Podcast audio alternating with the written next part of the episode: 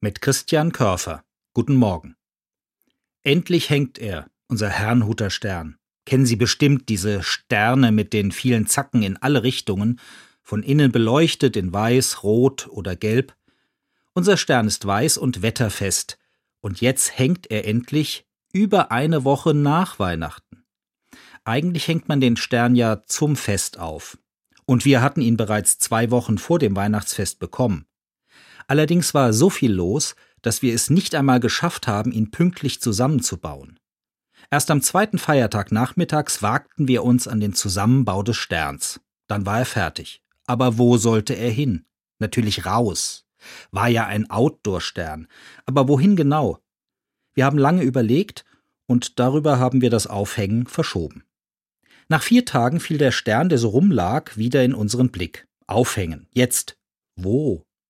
Strom musste ja auch gelegt werden, damit die Glühbirne im Stern leuchten konnte. Wo war draußen eine Steckdose? Mittlerweile war es wieder Abend geworden und wir verschoben das Aufhängen.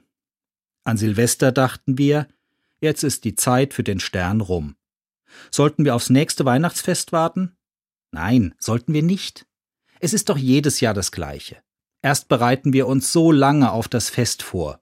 Aber kaum ist eine Woche vergangen, scheint die Weihnachtsbotschaft verhallt. So wird das nie etwas mit einer besseren Welt. Jetzt haben wir den Herrnhuter Stern noch aufgehängt. Er hängt in der Eiche vor dem Küchenfenster. Ganz klar macht das die Welt nicht besser. Da müssen wir schon mehr tun als einen Stern aufhängen.